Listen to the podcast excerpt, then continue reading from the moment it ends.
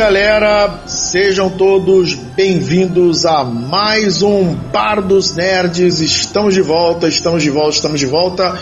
Bar dos Nerds sempre com você, segundas e quartas às 10 da noite. E hoje vamos novamente abrir o nosso bar para essa galera aqui que já é frequentadora, já está aqui há bastante tempo, já, já alguns já mandam pendurar a conta, outros é, é, pagam na hora, é o pessoal que gosta de beber bebidas mais fortes, outros querem bebidas mais fracas. Hoje vamos falar sobre uma bebida bem forte. Então hoje, novamente, assim como na quarta-feira, né, estamos dedicando uma sequência de programas para o nosso personagem Coringa. Na quarta-feira falamos sobre diferentes encarnações do Coringa nos filmes e nas séries de TV e nas histórias em quadrinhos. Hoje falaremos sobre um filme, o filme do diretor Todd Phillips, o filme que está dando o que falar aí em todas as partes do mundo, né? O Coringa, do Joaquin Phoenix. Esse filme aí, vamos falar sobre ele. E se você não assistiu o filme ainda, não se preocupe. Hoje o programa é sem spoilers.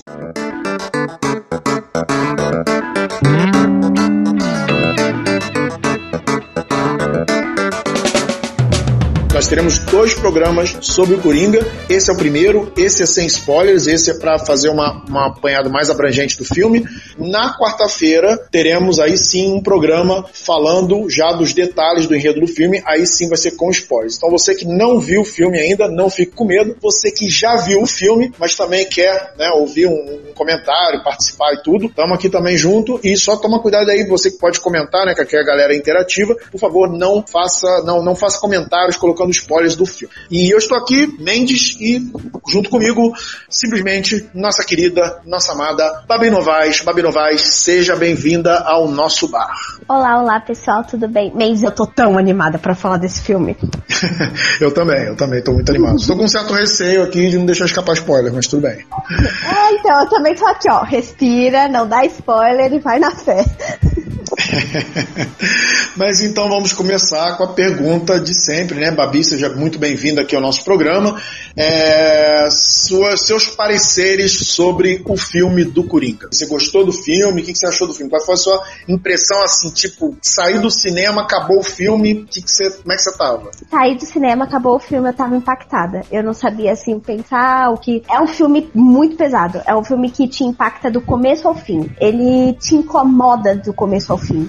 De incomodar mesmo, de eu não eu ficar angustiada, de querer que aquilo meio que acabe, mas não porque está ruim, é no sentido de que aquilo te toca de uma forma muito forte. Pois é, interessante você ter dito isso, porque o Érico Borgo, do Omelete, ele fez exatamente esse comentário. Ele tem também um vídeo lá, o pessoal do Omelete é, sem spoilers. E o primeiro comentário que ele fez foi justamente isso. Ele fez uma comparação que a primeira lembrança que veio à cabeça dele quando ele viu o filme foi The Office, né, a série The Office inglesa, justamente em função desse elemento do incômodo, né, que a, a, a série é engraçada, é uma comédia no caso da série The Office, mas ao mesmo tempo rola aquela, aquele desconforto, aquela vontade às vezes de que uma sequência acabe logo, de uma situação acabe logo, embora seja muito bom. Então ele fez justamente esse comentário e ele também se sentiu assim vendo o filme. É, então, e, e a questão é que assim, é, a gente entra no filme sabendo tudo que vai acontecer. Tudo no sentido de, tipo, nós sabemos que vai, ele vai chegar num ponto a ser aquele personagem que a gente sabe que é sociopata, é louco, mata todo mundo sem dó nem piedade. E a gente sabe que ele vai chegar nesse ponto. Só que a, a caminhada do ponto A pro ponto B é que torna tudo isso incômodo, porque você sabe que a degradação vai vir e que você vai ter que acompanhar essa jornada junto com esse, com esse personagem e que aquilo te incomoda, porque de algum jeito você fica pensando, cara, alguém precisava parar ou alguém podia ter feito algo e simplesmente, sabe, você só tem que acompanhar aquilo até a, a derrocada mesmo da catarse. Exatamente. Apesar do incômodo, esse filme é, é, um filme que ele conta uma história que você acha plausível. É uma história que pode ser qualquer um, pode ser o seu vizinho. É, é por isso que eu queria falar que a primeira coisa que foi a sensação de ter visto esse filme, que eu saí sentindo do cinema, foi que não é um filme de herói que a gente tá acostumado a ver. E herói que eu digo é de super-heróis. Mas não é um filme de, de heróis que a gente tá acostumado a ver. É, é claramente um drama que pode ter acontecer com qualquer um. Ele, ele humaniza muito bem esses personagens que, tá, que estão no nosso imaginário, sabe? Pois é, o, a minha reação no cinema, eu fui ver esse filme no, no Estação Botafogo, agora é Estação Net, né? Mudaram os nomes. É, Botafogo, obviamente. E eu vou dizer assim, eu terminei o filme falando putz, grila, né? Quer dizer, não usei essa palavra, mas aqui vamos, vamos diminuir aqui. É, que filme bom. Também não dizer a palavra bom, usei a palavrinha com F.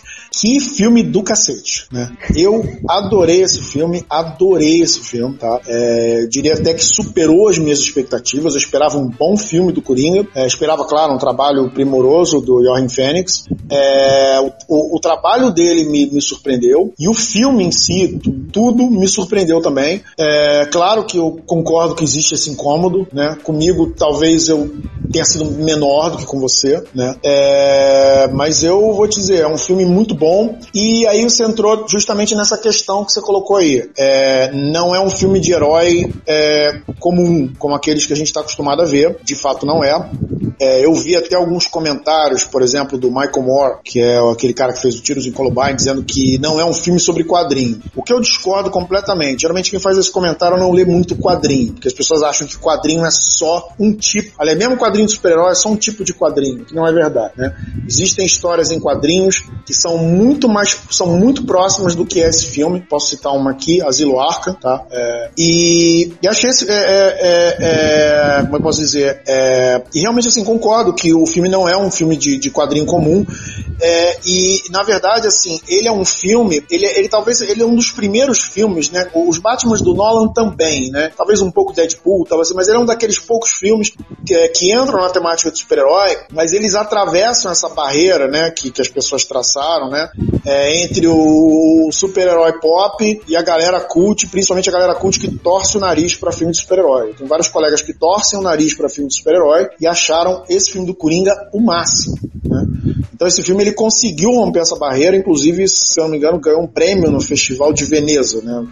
É, o Leão de. Ouro. Leão de Ouro no Festival de Veneza, talvez ganhe muitos outros. Mas você ia falar um pouco sobre a construção do, do personagem, alguma coisa eu te interrompi para fazer um comentário mais brando. Então, é, se você quiser desenvolver mais alguma coisa sobre as suas impressões sobre o filme. Uh, eu acho que a primeira coisa que a gente tem que pensar nesse filme quando a gente senta é que quando a gente tá falando sobre é, o Coringa, o Joker, a gente Uh, tem uma comparação daquela coisa do Heath Ledger com o Joaquin Phoenix. O, qual é o Coringa melhor? Eu acho que você ia perguntar isso mais pra frente, mas eu, eu acho que pra gente entrar nessa caracterização do personagem, eu queria explicar um pouquinho isso antes, tá? É, uhum. Eu acho que os dois são dois Coringas em momentos totalmente distintos. Eu acho que o Coringa do, do Heath Ledger é um Coringa que ele tá formado. A gente sabe quem é ele. Uh, não, não meio que não interessa o passado dele, a gente só sabe quem é esse personagem e ponto. Tanto que uma das, uma das fantasias, uma, aquela coisa, aquele mistério que tem por trás do Coringa é exatamente, e que o Nolan brinca muito bem com isso dentro do filme, é saber como que o Coringa foi criado. Tanto que cada vez que alguém pergunta como ele conseguiu a cicatriz na boca, ele responde algo diferente. É, é muito. Então o Coringa do, do Heath Ledger é um Coringa num ponto totalmente diferente do Coringa do, do Joaquin Phoenix, porque o Coringa do Joaquin Phoenix é um Coringa que ele tá se formando. É um Coringa que não sabe que é o Coringa e que a partir, do, e que a partir de certas, certos acontecimentos desse filme, que vão virando uma bola de neve, é, vão transformando esse, esse personagem no que ele é. E quando eu digo que ele é um personagem que é palpável, ele pode ser o seu vizinho, ele pode ser qualquer pessoa que você conheça realmente, o que eu quero dizer é que ele é uma pessoa comum, o, o Arthur Flag, ele é uma pessoa comum, ele trabalha e tudo bem. Ele tem algumas condições psicológicas aí, que acho que todo mundo já sabia que, que isso aconteceria com o Coringa. e, e, o abandono social de uma cidade ali que tá totalmente às traças, tem lixo a todo lugar, o desemprego tá aumentando vertiginosamente, a gente tá falando de, de violência pública o tempo todo, os noticiários só noticiam cada vez mais desgraças ali, a gente vai vendo.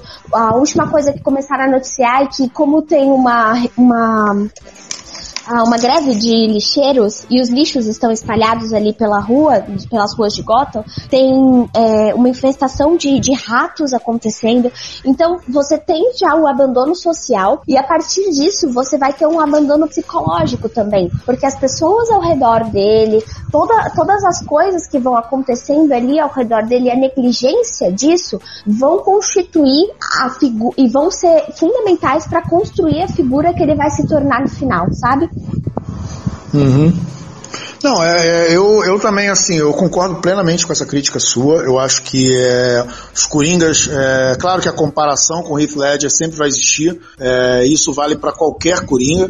E eu acho, assim, que o Joaquin Phoenix tinha um desafio gigantesco para poder é, transpor, que era fazer um Coringa num, num mundo pós-Heath Ledger, né? O Joaquin Phoenix tinha um Coringa no mundo pós-Heath Ledger. Então, essa, isso já era em si um desafio. É, e, claro, agora, é, com o Coringa pronto, essa comparação ela acaba existindo, assim como existiu também entre o, o, Heath Ledger e o, e o, o, Jack Nicholson, e como existiu também em relação ao Jared Leto, que não foi tão feliz na construção do seu Coringa, aí o Coringa mais rejeitado da história do cinema, embora o Jared Leto seja um excelente ator. É, concordo que há essa a abordagem é completamente diferente. Você tem, de fato, um Coringa em construção, um Coringa é, mais humanizado. É, não que o Coringa do Heath Ledger não seja humanizado em algum grau, mas é esse é muito mais, porque esse você tem, você literalmente, você tem o Coringa sem a máscara, né? Você conhece o Arthur, o personagem que, que gerou o Coringa. E fora o fato de que a abordagem desse filme, ela é um pouco diferente da abordagem do Nola. Esse é um filme real, real mesmo. Né? Esse é um filme assim, esse é um filme é, Coringa segundo Martin Scorsese, né? Seria um Coringa escocesiano, né? É, e, e, a história, no caso, se passa no final, no início dos anos 80, mas é um, é um, é um, é um filme que poderia ser um outro personagem, poderia não ser um filme de herói, pura e simplesmente, poderia ser um filme policial qualquer, poderia ser um filme sobre um, um assassino serial, né? É, é, mais do que os Batmans do Nolan, que também é, flertam com essa, com essa essa, com essa coisa do, do, do, do de, de, fazer uma coisa mais profunda, fazer uma coisa mais pautada na realidade, falar sobre os, os tempos né, que estamos vivendo, essas coisas todas. É, só mais uma coisa. Ah, é, o, uma coisa que eu gostei muito nesse filme, em relação. Eu, eu gosto muito de filmes que fazem, que trazem profundas abordagens psicológicas de personagens. Eu gosto muito de, aliás, filmes e histórias em quadrinhos. Eu gosto muito disso nos quadrinhos. Minhas, minha, minhas HQs do Batman preferidas são HQs que exploram essa, essa, essa esquizofrenia que já é inata dos personagens, principalmente do Coringa, mas não só do Coringa. E eu acho que esse filme, assim como muito, como poucos filmes, ele conseguiu atingir assim nível de profundidade de um Asilo Arca, tá? E isso fazendo uma comparação com o quadrinho a gente pode fazer com o filme também. E, e isso realmente me deixou muito contente. E o filme ele, ele, ele conseguiu transpor essa barreira, né, do gênero herói em relação a, a outros gêneros, talvez de uma maneira que nenhum outro filme de herói tenha feito. Eu acho, não sei. É, é, é Embora não seja um filme de herói. Fala. É, é incrível mesmo, eu concordo com isso, Mendes, porque assim, o arco narrativo do personagem, a, a passagem dele de um ponto pro outro é tão estudada, é, você, você vai acompanhando. Eu, eu até tava pensando numa analogia de como explicar toda a sensação que eu tive nesse filme. E quando você entra numa montanha russa, você tem que subir ela para começar a andar no brinquedo, certo? E esse filme é totalmente isso. Ele vai subindo, subindo, subindo. E quando você acha que, que você não foi fundo o suficiente, ele vai cada vez mais fundo. E é camadas e mais camadas, e você vai descendo até você chegar no fundo tudo, sabe? Então você chegar no ápice da coisa e na hora de descer essa montanha russa, ser a catarse total e você não é justificar as coisas que ele faz ali, mas é você entender como ele chegou até aquele ponto. É você acompanhar ele até aquele ponto. E, e, é incrível porque você, você vai acompanhando e você vai vendo tudo isso mudar. E, e é, é, muito interessante também analisar a atuação do Joaquim Fênix, que tá fantástico nesse filme. Eu acho particularmente que ele vai ser indicado aí ao Oscar. E se ele ganhar, vai ser o segundo filme que o mesmo personagem, com dois atores diferentes, vai ganhar um Oscar. É muito legal. E, e assim, a atuação dele no começo, os trejeitos dele, como ele se mexe, como ele fala, como ele anda, são totalmente diferentes dos trejeitos dele no final. E você consegue, na durante o filme, toda a produção, você consegue ver a, ele mudando passo a passo, uhum. o jeito de andar, o jeito de falar, o jeito de se mexer. E é incrível como o Joaquim consegue colocar isso na tela e você percebe as pequenas mudanças nos mínimos detalhes. Eu acho que também o diretor, ele, ele foi muito feliz, as câmeras que ele usa, a, aquela coisa de aproximar quando precisa aproximar, ou a câmera ficar acompanhando uma coisa, não ter co muitos cortes, sabe? A câmera acompanhar, o, personagem tá num lugar e ele vai para outra sala, por exemplo, ele vai acompanhando o movimento desse personagem, você vai vendo as mudanças também nele. Tem uma cena que acho que passa até no trailer, não é um spoiler, que ele tá rindo e ele tá saindo dando risada e ele para de rir do nada e ele vai e a câmera vai acompanhando ele. É, é muito impressionante como o trabalho de, de, de montagem, a gravação, como as câmeras também acompanham e ajudam muito nessa coisa de você ver a mudança do, do Coringa de, de uma ponta a outra. Pois é, é, enquanto assim, enquanto você estava falando aqui, é, eu concordo tudo, absolutamente tudo que você falou. É, aqui tem um comentário do Frank Delvan. Frank Delvan, ele fez um comentário assim: o filme é russoriano e a solução é o crime e castigo do Dostoiévski. É, eu li uma parte de crime e castigo porque a pessoa que me emprestou o livro pegou de volta. e aí eu preciso ler de novo, mas eu já estava ali, acho que eu tinha, já tinha lido um terço do livro. Mas eu confesso que eu não entendi tão, tão bem seu comentário. Você, você entendeu o comentário? Comentário dele, Fabi? Uh, eu acho que ele quer dizer que o filme ele é muito russor, é, russoriano, ele é a, solu é, a solução é o crime e castigo. Ele quer dizer que a primeira parte do, do livro, é, o filme conta muito sobre a primeira parte do livro, só que eu não li crime e castigo. Ai, Misa, olha só. A Misa falando que eu devo ter lido. Esse é um livro que eu ainda não li, mas tá na minha listinha infinita. É, o, o, o Misa aqui também, inclusive, ele tá aqui nos comentários, comentando aqui hoje, não tô no programa, programa porque não viu o filme, mas Crime e Castigo é muito marcante. Pode ouvir o programa, esse programa é sem spoilers, tá? É, então, assim, aproveitando para pegar o gancho, né? A gente está falando aqui que o Coringa é um filme diferente da maioria dos filmes de super-herói que a gente conhece, né? Que estão entrando em cartaz aí, ou que já entraram em cartaz desde, a, desde que a onda de, de filme de super-herói começou. É, que é um filme profundo, que é um filme realista, que é um filme é, que eu coloco, é, aí já é uma opinião bem pessoal minha, assim, um dos poucos filmes filmes de super-herói. Porque filmes de super assim, por exemplo, você pega Vingadores, uh, esse último filme dos Vingadores. É um, é um excelente filme, dentro do seu respectivo gênero, entendeu? Então, dificilmente, Vingadores vai, sei lá, concorrer a um Oscar, ou de repente um ator que fez Vingadores vai concorrer ao Oscar de melhor ator, ou ganhar um prêmio no Festival de Veneza, por exemplo. É, esse filme do Coringa é um dos poucos filmes, né? Eu colocaria também o Batman do, do, do, do que o outro Coringa participa, né? É impressionante o poder do Coringa de elevar o nível de uma obra é, adaptada de, de quadrinho de super-herói. É, esse é um dos poucos, assim, é um dos filmes assim que, que você compara tranquilamente com, com grandes clássicos do cinema, né?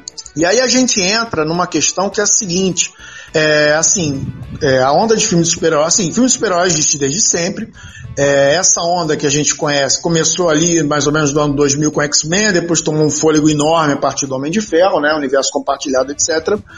Mas, é, aí vem, muita gente faz a pergunta: será que um dia essa onda acaba? Será que o pessoal vai cansar de filme de super-herói, etc?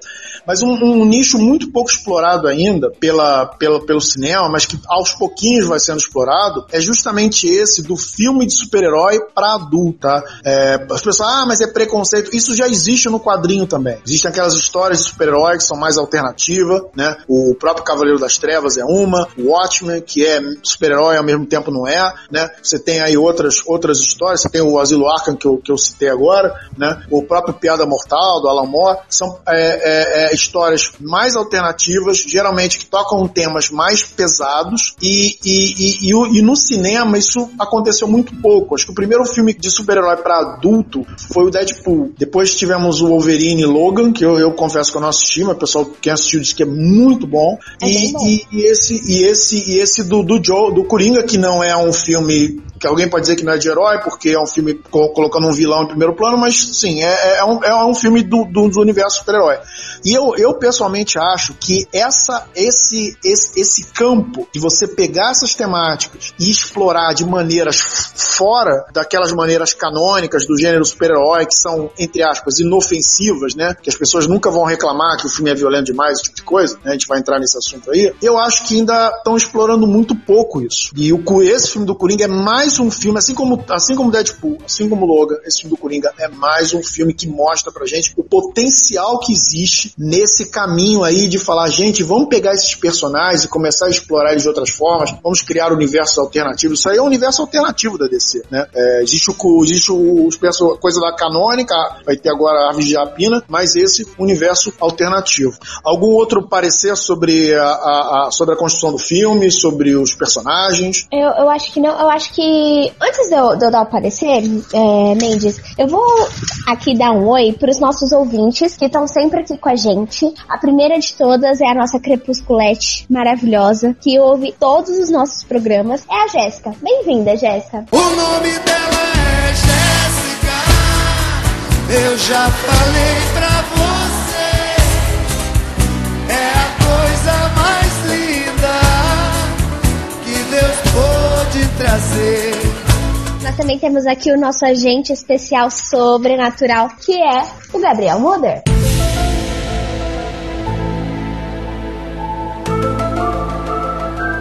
Fala galera, quem chegou agora é o Renê do Recrecast. Fala galera, eu sou o Renê do Vale e estamos começando mais um Recrecast. E também, antes de falar, queria agradecer o Frank Delvan que seguiu a gente. Valeu, Frank, pelo aquele apoio.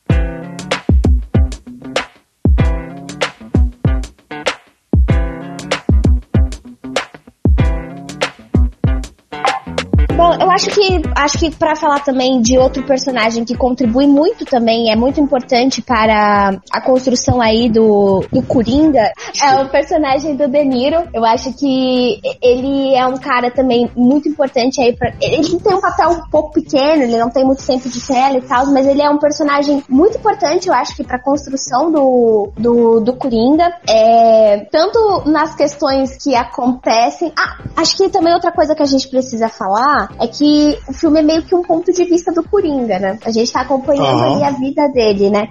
Então, uh, esse, esse personagem é muito importante porque a gente é, vai vendo também como a mídia influencia também a, a reação das pessoas. A gente tá falando aí de uma, de uma gota totalmente abandonada em, carta, em catarse, a população tá se rebelando aí loucamente e como que a mídia também, o que coloca, o que colocam na frente da câmera, como a, uma pessoa colocada na frente da câmera, como isso pode também é, impactar nessa, nessa pessoa, na imagem dela, em como ela se vê. É, é muito importante também o personagem dele. E eu acho que você tinha alguma coisa para falar de referências aí do, do cinema do Scorsese, não tinha nem? Aham, é, você tocou num assunto legal. É, esse, aliás, tanto referências cine, cinematográficas quanto referências dos quadrinhos. É uma coisa que ficou que me, que me espantou muito positivamente foi a quantidade de referências ao Cavaleiro das Trevas do Frank Miller. E claro que eu não vou aqui falar das referências de um modo geral, até porque eu corro risco de dar spoiler do filme, mas eu posso falar de uma, que é justamente isso que você falou, que é essa coisa de, de da, do filme estar tá o tempo todo mostrando, é, é, com, é, fa falando sobre a mídia, né? As coisas estão acontecendo e a mídia está falando sobre a cidade, e a mídia sendo sempre o, o, o, o filme é sobre a mídia, né? Tanto é que ela tem uma relação, a, a, a, a relação da mídia com o público acaba tendo uma relação com, com, com, as coisas que vão acontecendo na história, né? E, e fala dessa mídia também como, como, como pano de fundo, como explicação para as coisas que estão acontecendo. E, e você tem o, o, filme tanto pelo ponto de vista do personagem quanto pelo ponto de vista da, da, da de assim, midiático. O, o, a, a, o Cabelo das Trevas do Frank Miller ele, ele fala muito sobre isso, sobre, muito sobre é, o papel da mídia em formar opiniões, em, em direcionar pontos de vista e principalmente em explorar os problemas urbanos é, a seu próprio proveito. Né? A mídia cria histórias, a mídia se aproveita de histórias, a mídia cria mitos, né? cria heróis, cria vilões, é, é, é, é, levanta mitos para depois destruí-los, né? E, e, e, ela brinca com esses acontecimentos. No Cavaleiro das Trevas você tem isso muito explorado e nesse filme também. E essa relação com a mídia, ela também, também assim, você pode lembrar de outras referências, Network, né? Filmes, da, principalmente da década de 70, que é esse período, é, esse período de filmes assim muito realistas, muito pautados em problemas sociais, urbanos, etc. Né? Período conhecido como no, Nova Hollywood Hollywood, né? Período de filmes como Dia de Cão, é, é, mais tarde teve Scarface, Poderoso Chefão, né? E aí você tem alguns filmes aí que são referências claras, que você o, o Taxi Driver, por exemplo, do, do Scorsese, é uma referência clara, o filme está o tempo todo fazendo referência sobre Taxi Driver. É, tem um filme chamado Rei da Comédia que eu confesso que eu não assisti e que parece que a principal, uma das principais referências é, é, que esse filme usa, assim, um do, inclusive o, o personagem que é o Rei da Comédia no, no filme, ele é um cara com problemas mentais, não os mesmos do Coringa, que quer se tornar um comediante stand-up. E ele fica o tempo todo tentando chegar nessa. Não vou, não vou entrar em detalhes sobre o filme, mas a premissa do filme é essa.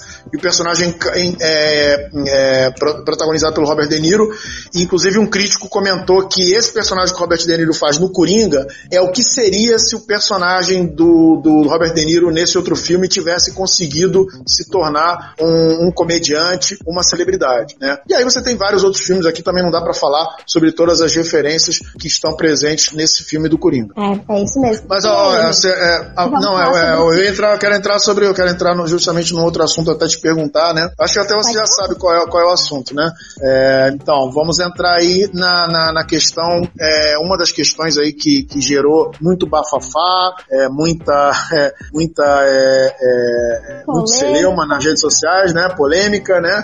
É, fala um pouquinho disso aí, do, do que, que, que andou acontecendo e qual a sua opinião sobre isso que andou acontecendo. É, a primeira coisa é que esse filme, além de incomodar no sentido de uh, ele te tira de uma zona de conforto totalmente, ele faz você assistir cenas de violência e ele essas cenas de violência elas impactam você porque elas fazem você pensar e refletir muito sobre aquele tipo de violência.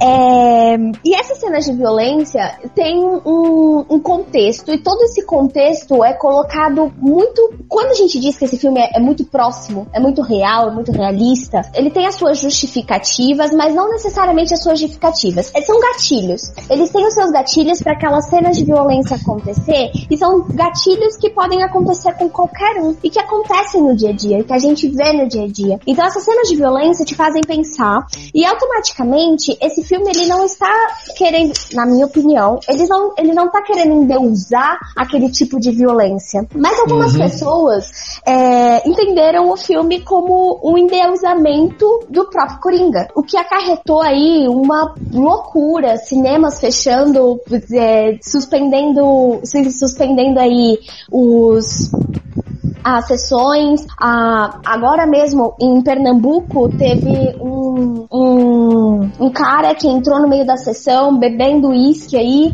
e colocou as pessoas em pânico. A cena final de Coringa, sem dar nenhum spoiler, é uma catarse total. E aí, esse, essa pessoa tava aplaudindo e glorificando o Coringa. E, e assim, uh, são, são cenas que, gente, não, não tem como você aplaudir. São cenas que elas te impactam e te deixam, assim, perplexo com o que tá acontecendo realmente. E, e apesar, apesar de, dos gatilhos meio que darem um motivo, mas não necessariamente justificarem aquela ação, você simplesmente tem um, um certo falar, amigo, tá um pouco demais, entende? Não é. Você não tem legitimidade, você não tem justificativa para sair e fazer o que você está fazendo. Não é isso que o filme está dizendo. Muito pelo contrário. Tanto que existem diálogos que colocam isso em xeque o tempo inteiro.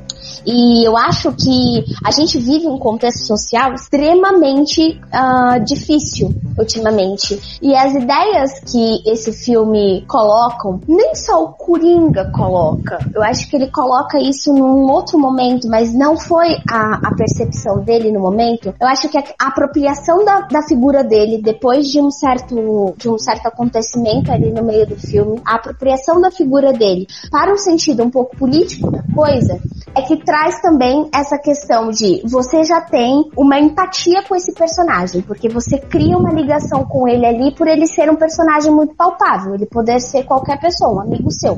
E a partir do momento que as próprias pessoas da cidade apropriam a imagem dele para um ato político, eu acho que o contexto é. social em que estamos é extremamente passível de as pessoas se espelharem no, no, no personagem. Mas ainda assim, eu não acho que o filme é o maior problema. Não é como se o filme, nossa, vamos parar de passar o filme porque o filme vai criar psicopatas loucos pela cidade, pelo mundo. É, eu vou te fazer uma pergunta. Você acha o filme perigoso? Porque muita gente andou dizendo que esse filme, alguns até elogiaram o filme, não, esse filme é bom, porém ele é perigoso. Você concorda que ele é perigoso? Não, eu acho que o personagem é tóxico e perigoso, mas o filme em si, ele não é. Ok, ok. É, bom, eu também vou dar minha opinião aí sobre esse, essa, esse lema. A gente, na verdade, a gente vai seguir com, esse, com, essa, com essa discussão um pouquinho, né? Assim, inicialmente houve uma, uma aceitação muito grande do filme, assim, meu Deus, esse filme é muito bom, esse filme é excelente, Jorge Fênix está maravilhoso. Depois veio é, esse filme é perigoso demais, esse filme está justificando as atitudes do Coringa, está fazendo a gente simpatizar pelo Coringa, é, está humanizando a figura do Coringa e está, digamos assim, justificando, tipo assim, ah, o cara tem dificuldade com as mulheres, então ele assume determinada atitude. E a grande questão é a seguinte, eu sou defensor da ideia de que na arte não existe muito essa coisa de censura, tá? Eu sei que isso é difícil, ainda mais é, quando você é, considera os momentos políticos de uma época, e é, muitas vezes um, um, uma uma, obra de arte forte, ela gera justamente essa reação das pessoas, inclusive pessoas apoiando o, o, o, as atitudes de um determinado personagem. Eu acho que quando uma obra de arte ganha vida, ela transcende uma ideia didática de, de certo e errado. Então, às vezes, inclusive, quando você tenta fazer um filme, por exemplo, é, Nascido para Matar era uma crítica aos fuzileiros navais, mas muita gente entrou nos fuzileiros navais por causa do personagem lá do sargento que tinha o que, que fez o filme. A mesma coisa aconteceu com o Capitão Nascimento. Muita gente entrou no Bop por causa do Capitão Nascimento, embora o filme não seja necessariamente pro Bop. E o caso do Coringa eu acho que é a mesma coisa. E aí nós temos uma outra questão também que é o seguinte: estamos falando de um filme que, que é protagonizado pelo Coringa. E aí você tem um desafio, por quê? Porque quando você, você pega um vilão, o cara é um vilão, ok, um psicopata, desprezível, mas agora ele não é mais um outro. Agora ele é um eu. Ele, ele, ele, ele é um, ele é um, um, um ele é você no filme. Você tem que comprar a história dele, você tem que querer viver a experiência dele. Então, assim, quando você pega um bandido e transforma esse bandido no protagonista da tua história, você tem que criar alguns elos de ligação, você tem que dar ao, dar ao espectador, ao leitor, a possibilidade de se colocar na cabeça do personagem, entendeu? E porque isso, você tem que ter simpatia. Se você não tiver simpatia, o cara não, você não vai querer acompanhar a história do cara. De você, imagina, você começa o filme e eu já sinto desprezo pelo personagem imediatamente. Eu não vou querer ver o resto da história. Eu vou parar de ver, entendeu? É, é natural isso. Então essa, essa coisa da empatia com o Coringa, essa coisa da gente ter que entrar na mente do Coringa e ver o Coringa como ele se vê, isso é absolutamente necessário à experiência proposta. Ah, mas isso traz um risco, um maluco pode ver o filme e sair atirando em todo mundo, principalmente nos Estados Unidos, as pessoas adoram fazer isso. Sim, traz um risco. Ah, é perigoso? De certo modo, é perigoso. Sim, você pode fazer uma campanha para que isso não aconteça. Mas assim, grandes ideias, grandes filmes, grandes obras de arte podem sim ser perigosos. Então, é, eu, eu acho, eu, eu, eu não sou partidário dessa crítica, não. Agora eu vou falar, vamos continuar essa conversa, mas eu queria te passar um texto aqui, eu queria que você comentasse a respeito desse texto, certo, Babi? Uhum. Ok, aqui é, tem um texto aqui, Rachel Miller, é, eu vou tentar traduzir rápido, né? ok, agora eu vou colocar exatamente o que me incomoda no filme do Coringa. É, eu não quero ver um filme que mostra o trauma que levou o Coringa, que tornou o Coringa insano. Eu não quero ver um, um homem bem intencionado, mas é, instável, é, sofrer bullying até que ele se torna um assassino em massa. Eu não quero ver um homem que foi rejeitado pelas mulheres é, usar isso como desculpa para cometer abusos. Eu não quero, é, eu não quero que me mostrem um pobre, porém, né, é, é, assim, eu não vou ler tudo aqui. Eu não quero, eu não quero é, ter simpatia por um homem conhecido por roubar, matar e, e, e, e é, arguable rape, é tipo a, é, alegação de estupro, mas aí não tá falando do personagem, né? Uhum. É, que seja enfiado na minha garganta é, por duas horas. É, assim, em outras palavras, assim, ela não quer é, sentir piedade desse personagem e, e, e assim, porque isso, porque isso, é, assim, me, me, comenta alguma coisa sobre isso. Assim. Então, é que eu acho que a pessoa, ela pega, é como a gente falou, a gente, a gente conhece o Coringa, a gente sabe o que o Coringa fez e é muito difícil você tentar entender né, esse ponto, do ponto A ao ponto B, do Arthur Fleck ao Coringa, sabe? Ao cara que, tipo, sei lá, deixa a Bárbara Gordon paraplégica. Uhum. eu acho que é muito difícil você você tentar entender a cabeça dessa, dessa pessoa. Mas sabe quando a gente, por exemplo, assiste Minding Hunter? E aí uhum. o, o cara tá tent, o, o, cara tá tentando lá entrevistar o entrevistar o pessoal e o serial, o serial killer e ele tá tentando entender a cabeça dele. Basicamente esse uhum. filme tá fazendo a mesma coisa. Ele quer entender uhum. o que tá na cabeça do Coringa pra ele chegar onde ele chegou. E se a gente for ver o, o serial killer do Minding Hunter, é cara que sofreu bullying, é cara que teve problema psicológico, é, é exatamente o que acontece com o Coringa. Só que o Coringa é um personagem do quadrinho que a gente conheceu sendo, sendo doido e maluco. E as pessoas não querem sentir empatia por esse tipo de, de pessoas, porque eles são a, a, cara, a carne, a, a, personificação do mal na Terra, sabe? Então, uhum. a gente tá vivendo um momento tão dúbio, onde eu sou um cidadão de bem e não sei o que, que você sentir empatia pelo, por quem ele era e não pelo que ele faz, e não é uma justificativa ao que ele faz. A, a partir uhum. do momento que coisas acontecem com ele ali, não dá o direito a ele de, de agir como ele age em certos momentos. Tanto que o filme também mostra outras pessoas ao redor dele que passam coisas uhum. semelhantes que ele passa, ou até uhum. coisas piores, e essas pessoas não estão agindo dessa forma.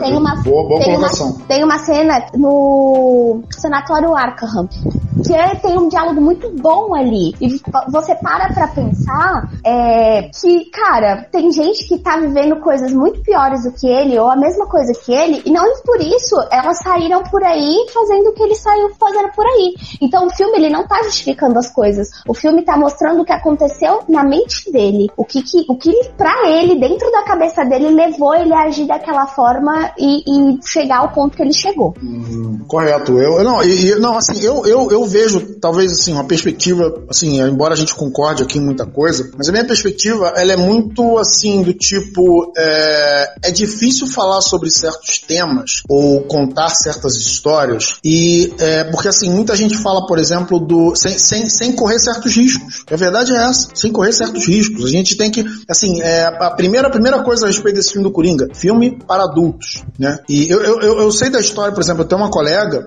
que tem um colega que enlouqueceu vendo Laranja Mecânica, que aliás Laranja Mecânica é um filme que tem muito em comum com esse filme do Coringa, uhum. e é um filme que recebeu exatamente as mesmas críticas que o Coringa recebeu. Aliás, ele foi censurado em diversos países, não sei se foi, acho que foi censurado no Brasil também, inclusive, né? Ah, o Kubrick, ele ficou com um peso na consciência depois, né? Ele se perguntou aí se ele não tava como aquele é, destruidor de mundos ou algo assim. Tipo, ele ficou com muito peso na consciência se ele realmente deveria ter filmado Laranja Mecânica do jeito que ele filmou, com toda a violência e tal.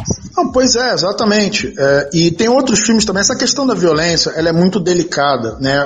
Não vai dar para desenvolver muito isso é, no, nesse programa agora. Mas eu acho assim, existem filmes que são muito chocantes pela violência, mas eles não necessariamente fazem apologia da violência. Eu acho que isso é uma uma questão muito interessante. Embora eu também não tenha, assim, eu acho que filmes que fazem apologia à violência também devem existir. Quentin Tarantino às vezes faz apologia à violência, né? Ah, mas ele usa como elemento estético. Que seja, entendeu? Que seja. É, faz parte. Eu não sei se esse filme do Coringa se enquadra nesse clube dos filmes que fazem apologia à violência. Eu acho esse filme tão, tão, rea, tão real e tão visceral na abordagem que ele faz da violência que eu acho que, assim, é, proporcionalmente falando, assim, é mais fácil você comparar um filme do Coringa com um filme do. Não sei se você conhece o diretor Michael Haneke, um diretor não. alemão, que ele, ele fez um filme, meu Deus, chamado Jogos.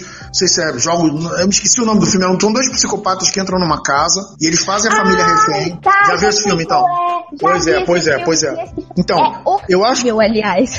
Não, é terrível. Esse filme é não, terrível. Não, de, nossa, que filme ruim. É um filme horrível no sentido de, cara, é, se chama Violência Gratuita o nome do filme. Aham, uhum. pois Aqui é, Violência Gratuita. Oh, violência Gratuita. E, cara, esse filme é, assim, horrível no sentido de, juro que eu acho que se eu assistir 20 minutos dele e parei e não consegui mais assistir, foi muito. Porque é literalmente o nome do filme, Violência Gratuita. E, não, exatamente. Só que é um filme que incomoda, assim como Coringa incomoda, é, e, e, e, mas é um filme que faz você sentir a violência como ela é. E quando você faz, quando você sente a violência como ela é num filme, muitas vezes o que você tem em relação à violência é mais um sentimento de repulsa do que um sentimento de achar aquilo maneirinho, achar aquilo legalzinho, que nem num filme do Zack Snyder, entendeu? Claro, um psicopata, um porra louca, ele vai ter uma reação diferente, entendeu? Tem, tem, tem uns casos aí que aconteceu, por enquanto ninguém, ninguém pegou a arma, né? Mas acontecia também na época do Stallone Cobra. Mas eu, eu, eu às vezes vejo esse filme, com, assim, a violência do filme, ela é necessária para a história que está sendo contada. E esse filme do Hennick, por exemplo, o Hennick é um cara muito conhecido justamente porque ele tem aversão à violência e ele faz, ele usa a violência no, no, no, nos filmes dele para provocar essa aversão na gente e nos tornar tão aversos, não sei se eu estou falando certo, tão aversos à violência quanto ele é. Outro filme também que se enquadra nessa categoria que fez gente sair do cinema, não sei se você já viu um filme chamado Irreversível. Conhece esse filme? Não. Uh -uh. É um filme que tem um estupro, tem uma cena do estupro da Mônica Bellucci. Não. Ah, é, assim, eu não, não vou, é, eu vou, é. Mas assim, esse é um, é um dos filmes mais anti-violência que eu já vi justamente por causa disso, né? Mas vamos ler os comentários aqui, Babi, você quer, quer fazer as honras? Ah, deixa eu dar uma olhadinha aqui. Ah, onde você parou, Mendes? Não, é, escolhe um comentário aí e manda bala, porque tem vários aqui, o mesmo Israel tá falando muita coisa, o, o Jota também, e o Frank, o Frank Delvan também fez muitos comentários. O Misa virou para mim e perguntou, Babi, perigoso ou não, o Coringa virou um dos seus bebês? Olha...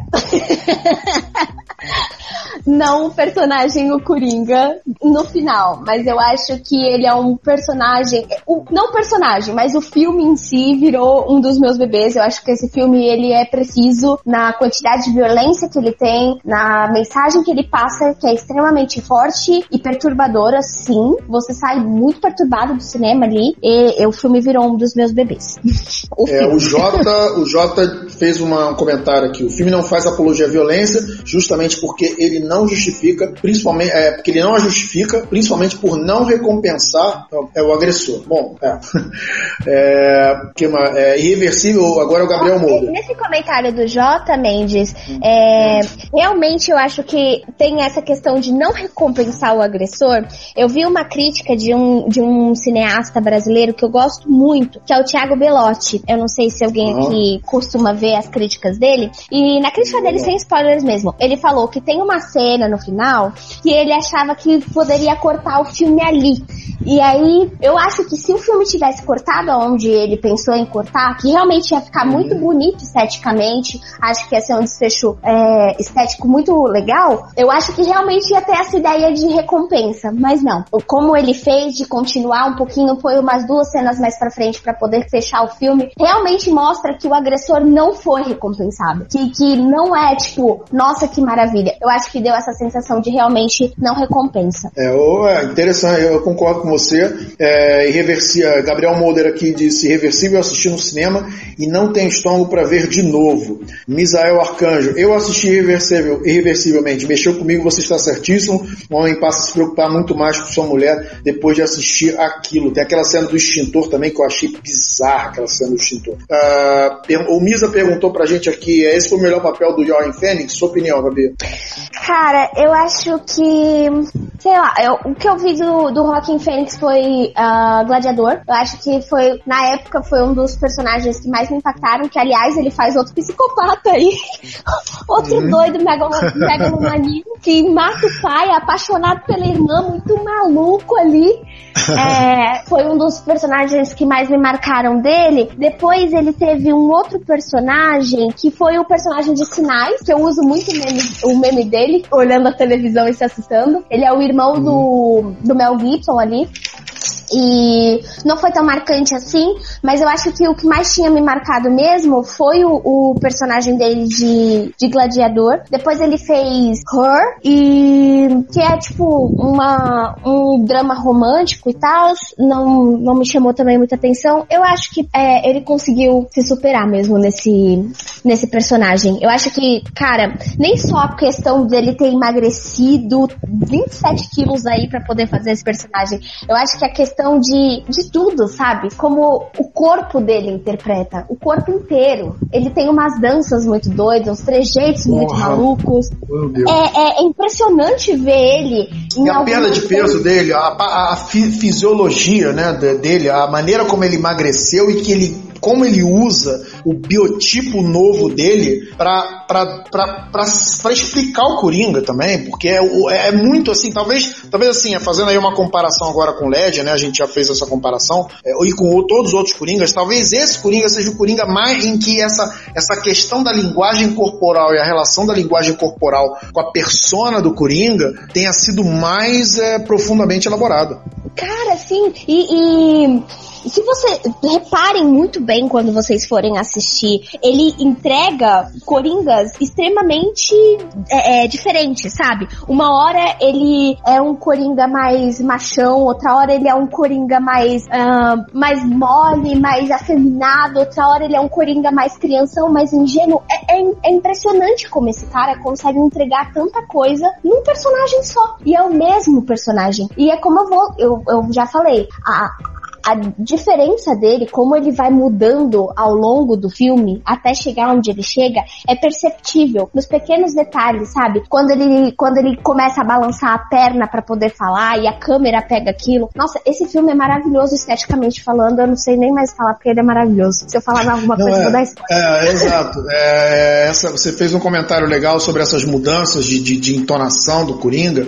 É, e, e, todas elas vêm, carregam junto uma justificativa, né? Você, você, até, você entende por que, que o Coringa assumiu aquele tom naquele momento, que, por que, que ele está fazendo isso. Eu não vou entrar mais em detalhes, eu poderia exemplificar uma situação aqui, mas aí eu vou estar tá dando um spoiler pesado, isso não vai acontecer. Frank Delvan aqui que está fazendo alguns comentários bem filosóficos, bem interessantes, né? Ele fez um comentário aqui, todo mundo tem um pouco de Coringa, todo mundo tem um potencial de se tornar tornar um psicopata. Bom, psicopata eu não sei, talvez um assassino, é, uma pessoa, ou talvez um psicopata, não sei. É, sim, um comentário interessante que você fez aqui e, e, e, e, é legal que o filme explora justamente isso, explora a coisa de dentro, né? Essa coisa, ele, ele, ele gera empatia no sentido de, de você, em algum grau, né, entender o Coringa, embora você não necessariamente o justifique. Concorde.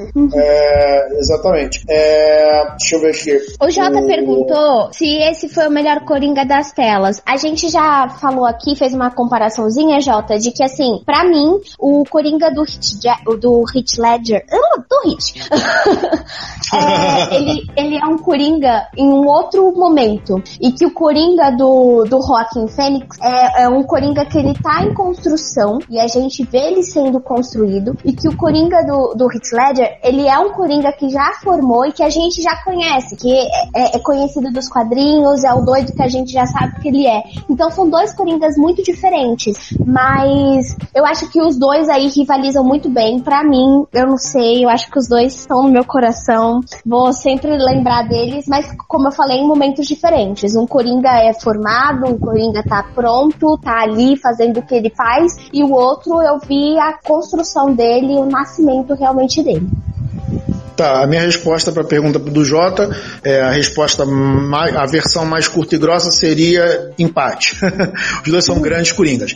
A versão mais longa dessa resposta seria o seguinte: é, no Coringa do Coringa, isso que você falou, né? Exatamente o que, o que a Gabi falou, né? Nós temos num, num filme o Coringa já pronto, um Coringa, digamos assim, com a fantasia do Coringa. Você não tem tanta chance assim de pegar, você tem alguma chance de penetrar no, no, no eu frágil que está lá dentro, né? Que, que originou aquilo.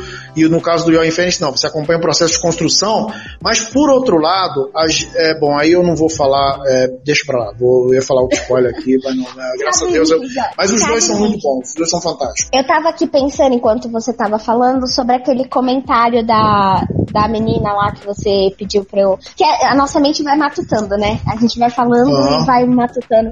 Eu tava pensando aqui que é aquela frase que eu tava comentando com você que tinha no trailer, não é nenhum spoiler que eu vou dizer, tá? A frase tá no trailer.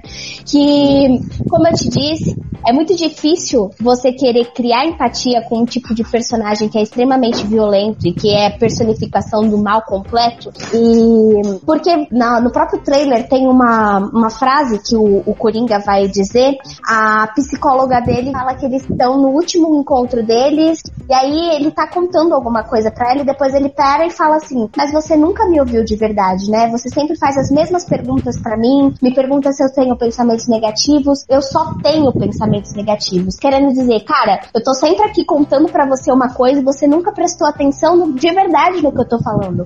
Será que se ela tivesse prestado atenção de verdade, a gente poderia não ter criado um outro Coringa? Ah, é, é, essa aí é outra, é, essa aí é o lado, digamos assim, da crítica social do filme, né? Que você uhum. mesma colocou no início, né? No, no, início do programa, quer dizer, o filme não é só sobre o Coringa, o filme é sobre é, a, a, a, uma certa falta de humanismo e outras coisas que acontecem na vida urbana que criam é, Coringas na vida real, né? Então, assim, os Coringas, eles, não, eles, eles têm a responsabilidade própria das suas próprias formações, mas é, eles também são criados pelo contexto no, nos quais eles são criados. Então isso aí é, é, é bem interessante. É, o Jota disse aqui, justificava ou não, o fato é que o Coringa é um produto do pior lado da humanidade. Frank Delvan Babi, o filme prova que e os psicólogos falharam. É, vamos ver aqui, o, o, o, Geladeira, o melhor filme da DC é de um vilão, concordo plenamente. Frank Delvan, outra vez, o que deixa as pessoas chocadas é o relativismo moral do Coringa, mas a gente tem essa capacidade, também concordo plenamente. É, o René, René falando, ó, traz vida a DC como um vilão. Misael, logicamente, sacaneando aqui, o Mendes faz discurso, faz discurso até para falar que não vai fazer discurso, né?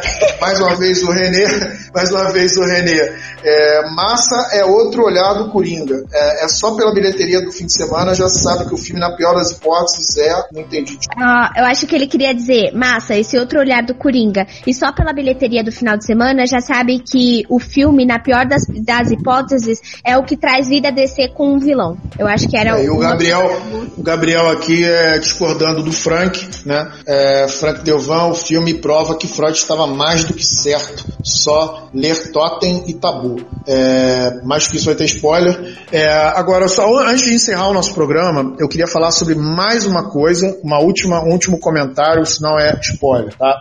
É, a gente sabe que esse filme é um filme sobre o Coringa, né? Você não tem um desenvolvimento, você não, você, é, é, é um filme sobre um personagem, né? É, é, e, e, e, não se sabe ainda se esse filme vai ter ou não vai ter continuação. É, já algumas, algumas entrevistas de produtores disseram que não, que esse filme não vai ter continuação, que é um filme único, que é uma história alternativa sobre o nascimento do Coringa, né? E existe até uma discussão sobre como, como poderia ou não poderia ser feita uma continuação desse filme. eu, eu vejo da seguinte maneira. É, queria, você tem algum comentário a fazer sobre Você gostaria que tivesse uma continuação? Não gostaria? É, acha que vai não, ter uma continuação? Eu acho que não, Mendes. Eu acho que eu, eu não gostaria. Eu acho que o, o filme fechou num arco ok, num arco legal, um arco que beleza, dá para continuar. Mas assim, É, deixa eu comentar aqui. Não, então não comento. É, o Jota disse assim: espero muito que esse filme não tenha continuação, ou vai estragar tudo. É. É, minha opinião é a seguinte: é, é um filme grandioso, geralmente histórias grandiosas elas são meio. Elas, elas fazem um círculo fechado, ou uma história, ou uma trilogia, né? E aí, tipo Matrix, por exemplo, né? É, Matrix é grandioso sozinho, porque o final lá do Neo ele dá uma fechada na história. De repente faz o segundo filme, e aí você tem que é, criar uma justificativa. Eu não sei qual é a intenção do, do, dos, dos autores desse filme, se, se, a intenção é só ser um filme, ou se a intenção é jogar verde para colher maduro no seguinte sentido: não, vamos fazer um grande filme do Coringa, e se esse troço der muito certo, a gente pode de repente criar um universo alternativo interessante para esses personagens. Foi uma grande tacada na Warner, é de longe o melhor filme da Warner dos personagens da DC. Claro que uma pegada completamente diferente de tudo que a Warner fez no cinema até agora com esses personagens. É, para mim seria ótimo se o filme não tiver, será é, é a opção mais segura, obviamente. Você manter o filme fechado, fica lindo e aí fica para nossa imaginação é, como seria uma sequência desse filme. É, existem, na minha opinião, alguns desafios assim. Suponhamos que eles queiram, né, colocar toda a gama de personagens, né, um por um, toda a gama de personagens da, da galeria do, do Batman no, no, no, no, e transformar isso ou numa trilogia ou numa sequência de filmes e tal. É, é, você você queria, queria, você teria primeiramente desafios, né, em virtude dos rumos que essa história tomou. Você teria riscos muito grandes, como o Jota colocou aqui, de você é, é, é você é, desfazer a grandeza do, do, que você fez no primeiro filme, dando um passo em falso. E você tem todas as possibilidades de dar um passo falso, considerando é, a atmosfera do filme, considerando o caminho que o filme escolheu, né, de ser principalmente um filme realista realista. Mas assim, é, eu, eu adoraria que isso fosse pelo menos discutido, porque assim, eu vou só dar um exemplo aqui de uma possibilidade. Imagina uma, uma Arlequina nesse universo. Eu, olha, de verdade, eu acho que eu gostaria muito de ver uma Arlequina nesse universo. Eu acho que eu gostaria só, assim, muito. Só uma coisa, é. imagina um chapeleiro louco real, assim. Tudo bem que seria assim, teria, é, é, é, haver, teriam que desviar de muita coisa do, da, da, da, da do canon do, da, da, da do, do que é o Batman, porque é, dos quadrinhos, porque é, uma, é, um, é, um, é um realismo realismo, né? Não é o realismo do Nola, que admite, por exemplo, as traquitanas futuristas do Batman. Uhum. E a gente não acha estranho, né? É, mas, é, é, mas assim, eu acho que isso poderia ser discutido, pelo menos. Porque se eles acertarem numa continuação e der certo, assim, vai ser a coisa mais PHODA, talvez já feita num. E, e, e os personagens do Batman têm esse potencial louco, assim, essa, essa coisa. Gotham City é um manicômio, né?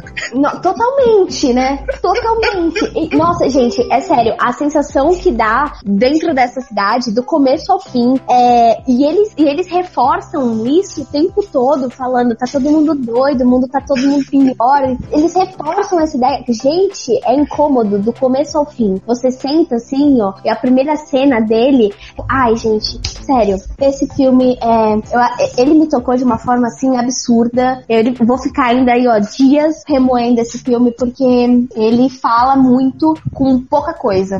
É, exatamente. É um filme muito pautado em cima da performance de um ator. Claro, você tem um, um roteiro, você tem uma trama bem coesa, mas o carro-chefe do caminho é, é, é do, do, caminho traçado é a performance do Ryan Phoenix. E, e, é um filme simples, né? Se você comparar a trama desse filme uhum. com a trama do, do Cavaleiro das Trevas, do, do, do Nolan, por exemplo, é, a trama do Cavaleiro das Trevas é muito mais complexa, envolve muito mais personagens, elementos, não sei o quê. E ele e essa trama ela é simples, ela é mais unidirecionada. Claro que ela fala sobre muitas coisas dentro dessa simplicidade, mas é, é, é, é muito, muito, muito bem feito. Demais. E, bom, eu acho que eu gostaria muito, muito, muito de ver uma Arlequina nesse universo, claramente, mas não sei se eles conseguiriam manter todo esse realismo e tal. Mas uma coisa que o Jota tá falando aqui, e eu concordo muito, muito com ele, é que o mais interessante do filme é você saber que isso pode estar acontecendo no manicômio logo ali. E sim, eu acho que eu falei isso umas cinco vezes já aqui. Pode ser, sabe, meu vizinho de porta aqui no prédio, pode ser qualquer pessoa e tá acontecendo isso. Por isso que eu acho que esse filme, ele te tira muito da zona de conforto. É por isso que as pessoas fazem comentários desse tipo, ah, eu não quero sentir empatia. Claro que não, não, porque você também é responsabilidade do que essa pessoa se está se tornando é, como, como sociedade, como parte da sociedade. E Isso te tira de uma zona de conforto, isso te incomoda. E não necessariamente o que ele faz é culpa sua. Mas assim, você também tem parcela ali de como tudo se constrói. Não, é, é o Jota fez um comentário interessante. Esse filme não precisa de uma continuação. Eu espero que a DC siga esse caminho de construir histórias únicas, com início, meio e fim, e depois disso partam para outra. Eu concordo, mas assim, às vezes essas histórias podem ser trilogias. Eu acho que eles, eles podem estar tentando. Né, eu acho que esse filme do Coringa é meio que um experimento. Pode terminar aí ou não. É, mas é assim, claro que não dá para continuar indefinidamente, mas talvez seja possível você pegar essa história e fazer aí mais uns dois ou três filmes e a coisa funcionar. É, Frank Delvan fez algum comentário aqui, Babi, para mim não precisa mexer mais no filme. No personagem em si é um clássico, com a bela Vivian Lee. Tá falando o que de Vento Ana Karenina.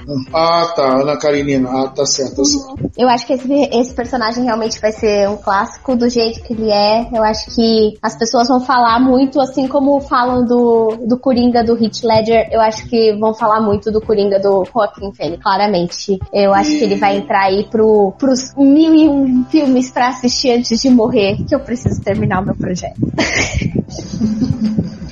Gostei desse comentário do Misael. É o formato graphic novel levado para as telas. Concordo demais com o que você falou, Misael. É, no início do programa eu estava falando mais ou menos isso aí. É, eu estou vendo assim as minhas graphic novels favoritas e alternativas. É, não exatamente serem transformadas em filme como elas foram concebidas, mas filmes que têm um sabor, uma pegada muito próxima disso aí. É, o JF, infelizmente, o dinheiro dita isso mesmo, né? Tá falando aqui de oferecerem dinheiro para fazer um segundo. Sem dúvida, vai ter dinheiro sendo oferecido. A questão é, os autores vão aceitar. E a segunda questão é, se aceitarem, é, como é que eles vão fazer isso? Bom, tá muito claro nesse primeiro filme que houve um cuidado brutal de, de se criar uma coerência artística, uma coerência e uma, e uma relevância artística. É um, é um filme de arte, né, na minha opinião. É um dos poucos filmes de super-herói de arte. Né? Não tô querendo falar mal dos outros que não são, dizendo que é um dos poucos filmes de super-herói de arte e assim, é, eu acho que no mínimo os realizadores aceitando uma oferta, e só, eu acho que eles só vão aceitar uma oferta assim, se a ideia for muito boa e, e, e muito bem executada. Se o roteiro for muito bom, vocês vão botar, vai ser, eles vão querer trabalhar a la Nolan é, nesse universo, caso esse universo realmente cresça. Só um comentário que o diretor desse filme foi o diretor que, que gravou o Se Beber Não Case. E daí você vê assim a diferença de um filme pro outro. Realmente esse cara tem uma versatilidade. Acho que ele entrou aí, vai vou ficar o que ele vai fazer, porque daqui pra frente eu acho que ele só vai ter bons projetos. É, o JF fez um comentário aqui, comentando a respeito do Scorsese, até porque a gente falou, né, que esse é um filme scorsesiano, né? O Todd Phillips bebeu muito na fonte do Martin Scorsese ao dirigir esse filme, concordo com, com o seu raciocínio, né, e consequentemente um filme de arte. É, Frank Delvan, o filme é tipo Hamlet de Shakespeare, todo mundo tem uma opinião, uma visão diferente. Ótimo, adoro isso. Geralmente, assim, claro que existem grandes filmes em que as pessoas têm uma, a mesma mais opiniões parecidas, e existem aqueles grandes filmes que as pessoas, cada um tem uma opinião diferente, cada um, às vezes, no caso Tropa de Elite, por exemplo, né, até porque o filme foi feito por várias pessoas, é, e às vezes, e às vezes existem consequências ruins, né. No caso, por exemplo, as pessoas nos Estados Unidos estão com medo né, dos serial killers, dos, dos mass murders, principalmente dos mass murders, esses caras saem tirando todo mundo, é, se inspirarem no filme, é, mas assim, o problema não é do filme, o problema é dos Estados Unidos, porque aqui no Brasil as pessoas não estão com esse medo. Tudo bem, estão com medo aí de um maluco bolso, bolso, bolsonarista louco pegar a arma, dando tiro alto, mas assim, lá nos Estados Unidos, o problema é deles lá, né? O que, que tá, o, qual é o, o, o, o problema social que está fazendo as pessoas terem esse tipo de atitude? Inclusive, problema sobre o qual é, se fala nesse filme, como a Babi já falou várias, várias, várias vezes aqui. Né? Então, é, é, é, o problema aí, é o buraco é mais embaixo. É, ah. Misael, Scorsese não é produtor desse filme. Eu acho que sim, ele, acho que a primeira fase do, do, da, da, elaboração do filme ele estava produzindo, depois ele saiu. Eu ouvi um comentário a esse respeito, mas o, o Scorsese está envolvido sim na produção do filme. Ele é o diretor, ah, você tá envolvido. O Geladeira pediu para avisar que é, ele acaba de, de ter uma teoria na mente dele, mas que ele vai guardar pro programa de quarta-feira que vai ter spoilers até não poder mais. Bom, Mabi, algum outro comentário que você queira fazer sobre Coringa? Eu acho que todo mundo uh, vão no cinema assistir esse filme. Eu acho que é um filme que vale a pena você sentar e, e sentir toda a imersão. Assistam esse filme legendado. É, eu sei que os meninos gostam muito de falar sobre a dublagem do, do filme, mas acho que legendado você vai ter uma sensação muito maior. O, o Joaquim Fênix ele tem uma entonação de voz, ele tem e, e isso faz parte da caracterização do personagem. A risada dele é muito característica e é uma risada que te deixa desconfortável. É, é... Ah, e outra coisinha que eu esqueci de falar e que eu queria muito falar é que esse Coringa, mais do que o Coringa do Heath Ledger, é, você fica totalmente com o pé atrás com ele. Você não sabe realmente o que ele vai fazer. Você fica muito incomodada. É, a partir do momento que ele começa mesmo a entrar num surto doido, você começa a ter muito medo do que ele pode fazer com qualquer pessoa que aparece na frente dele. E é, é um Coringa que te deixa incomodado o tempo todo. Você olha para ele você fala, hum, esse moço aí não, não vai dar muito certo. Mas vão assistir no cinema, assistam legendado, tenham toda a, a experiência. A dublagem tá muito boa, mas legendado é, assim, uma experiência totalmente diferente que você vai ter. Então, procure aí uma, uma sala legendada e assista esse filme. É um filme incômodo, mas é que é necessário e que a gente precisa assistir e entender a mensagem dele. E acima de tudo, quebrar esse preconceito aí de que filme de super-herói não tem camada, não é profundo e não, não passa aí uma, uma crítica e uma mensagem muito importante para a sociedade. Pois é, e outro preconceito também que eu tô vendo muita gente cometer, o Michael Moore cometeu, é dizer que esse, esse não é um filme de quadrinhos, né? Como é querendo, é, não, quadrinho tem que ser, tem que ser história boa. Quem fala isso não sabe nada sobre quadrinho. É, o JF aqui disse, depois de assistir dublado, eu digo, assistam legendado, né? Eu vi alguns elogios à dublagem. É, Hélio Ribeiro, que faz o Coringa, né? No outro filme é o, é o Márcio Simões, que faz o Coringa.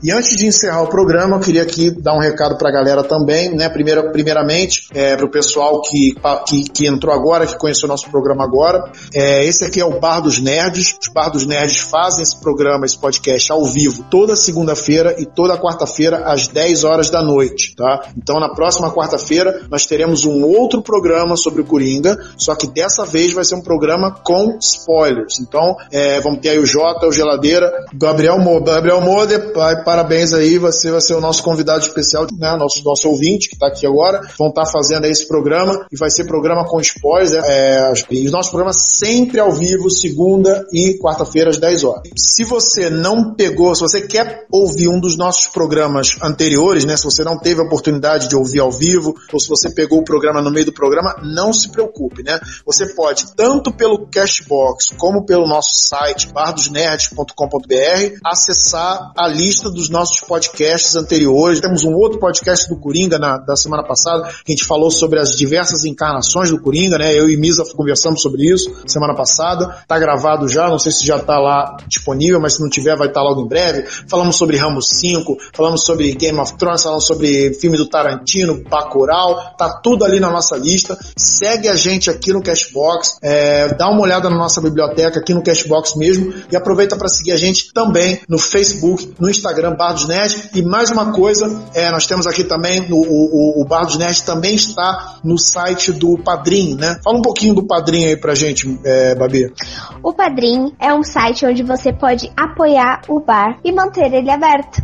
A partir de um real você pode ajudar a contribuir aqui com as nossas, as nossas, os nossos podcasts e a partir de 10 reais você também pode participar do nosso grupo é, secreto lá no Telegram, que é o grupo Bar dos Vips, onde o Gabriel Mulder participa e ele também às vezes vira nosso convidado especial. E aí, já pensou em participar com a gente aqui, fazer um podcast com a gente, comentar filmes e séries e toda, tudo da cultura nerd? Então é só entrar lá no Padrim, www.padrim.com e apoiar a gente. É, e o JF aqui enfatizando que o Renê, do Recrecast, também é nosso padrinho VIP. Bom, gente, assim, a nossa vontade aqui é ficar conversando, até falar de outros assuntos também, né?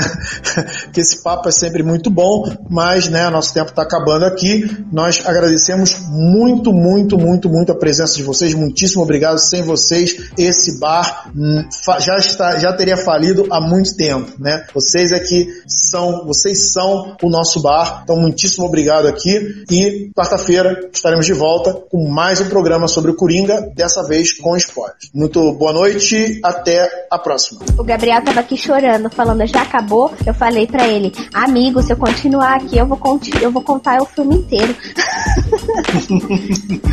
pois é. Ô, Mendes, Bom, já, como é aquele seu livro lá? Aproveita que eu tô aqui. Não, hoje não, hoje não. Chega de. É, o Enigma da Face Oculta é o nome do livro e acabou. Aliás, as abordagens.